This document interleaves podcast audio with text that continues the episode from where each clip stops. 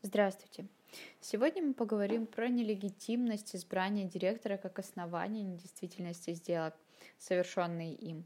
Как правило, действие правовых актов, как нормативных, так и индивидуальных, осуществляется в отношении событий, возникающих после их принятия.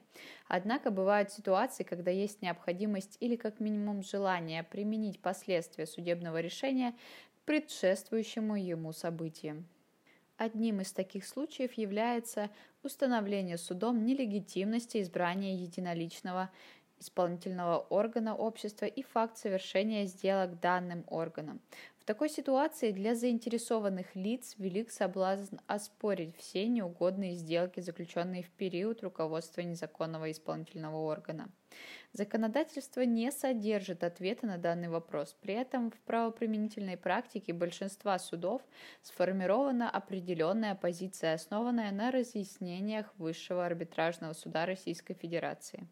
Так, в постановлении Высшего арбитражного суда Российской Федерации от 24 июля 2007 года номер 3259 дробь 07 сформулировано следующее. Признание арбитражным судом недействительным решения Совета директоров общества об избрании или назначении генерального директора не является основанием для признания договора недействительным либо незаключенным, если сделка совершена до вступления в силу решения суда. Впоследствии ВАС многократно утверждал данную точку зрения в мотивировках различных определений. Ссылка на это постановление встречается практически в каждом судебном акте, содержащем решение относительно оспаривания сделок. Однако это не говорит о том, что суды слепо копируют данную фразу без исследования всех обстоятельств.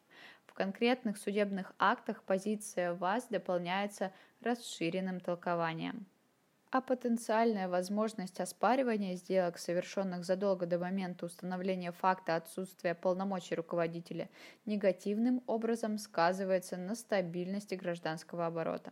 Суд в любом случае должен исследовать и установить все обстоятельства совершенной сделки, а сделки, совершенные с нарушением иных причин законности, могут быть оспорены по другим соответствующим основаниям. При этом бдительность желательно проявлять на этапе избрания единоличного исполнительного органа и заключения сделок, а не по факту их совершения. Спасибо за внимание. До свидания.